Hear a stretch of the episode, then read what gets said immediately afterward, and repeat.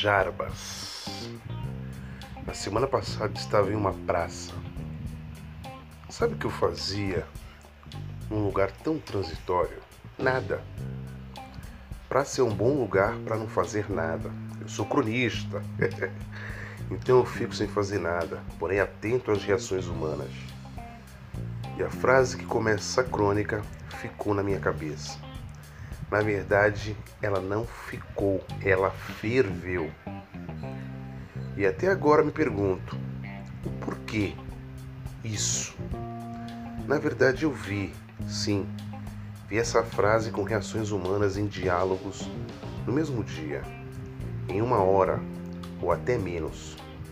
Era por volta de 16 horas. Era um domingo de tempo nublado.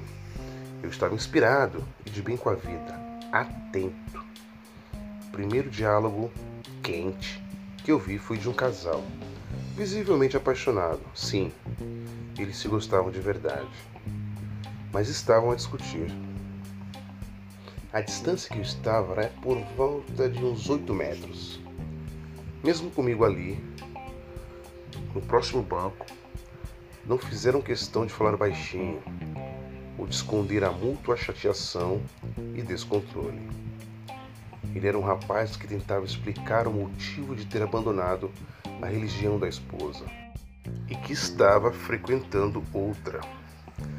A sua esposa o acusava de ter caído em desgraça, que era coisa do capiroto, que seria um desviado, que o casamento acabaria, que Deus não mais abençoaria aquela união.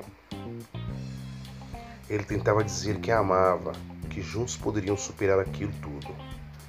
Tentou dizer que não encontrou na Bíblia as regras que eram impostas a ele, mas nada, nada conseguia tirar da cabeça da sua companheira. Era erro e ponto final. Discutiram, discutiram, discutiram. Ambos cansados de tanto mostrar seus lados, saíram brigados da praça, em lados opostos da calçada. Eu continuei no mesmo banco, Pensei que a discussão estaria uma crônica bem interessante, mas outro fato intrigou muito mais. Era o mesmo tema: intolerância religiosa. Um homem negro, com roupas brancas, sandália de couro e guia no pescoço, sentou no banco onde estava um casal que acabara de sair. Ele se sentou, passou a mão na testa, removendo o suor, e acenou para mim, fazendo uma espécie de Boa tarde. Acenei para ele também e voltei a olhar para o nada. E também do nada apareceu um homem baixo, obeso, vestido um terno puído, pequeno e desajeitado, mas trazia uma chave nos braços. A Bíblia, sim, o tesouro mais valioso por séculos da direção do bem e da fraternidade. Se ela pudesse falar, ia dizer com muita vergonha que seus filhos não entenderam nada.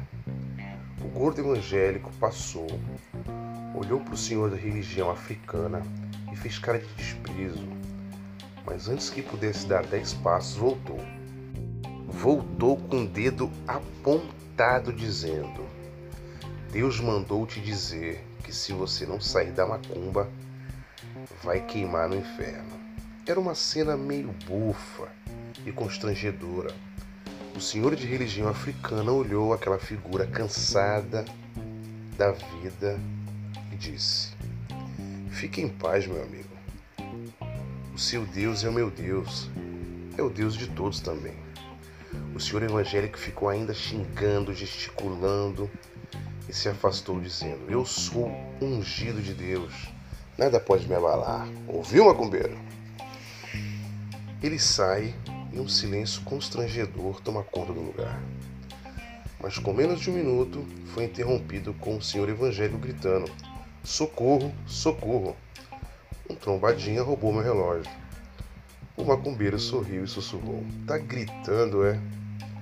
Falou que nada poderia te abalar. Bastou um relógio.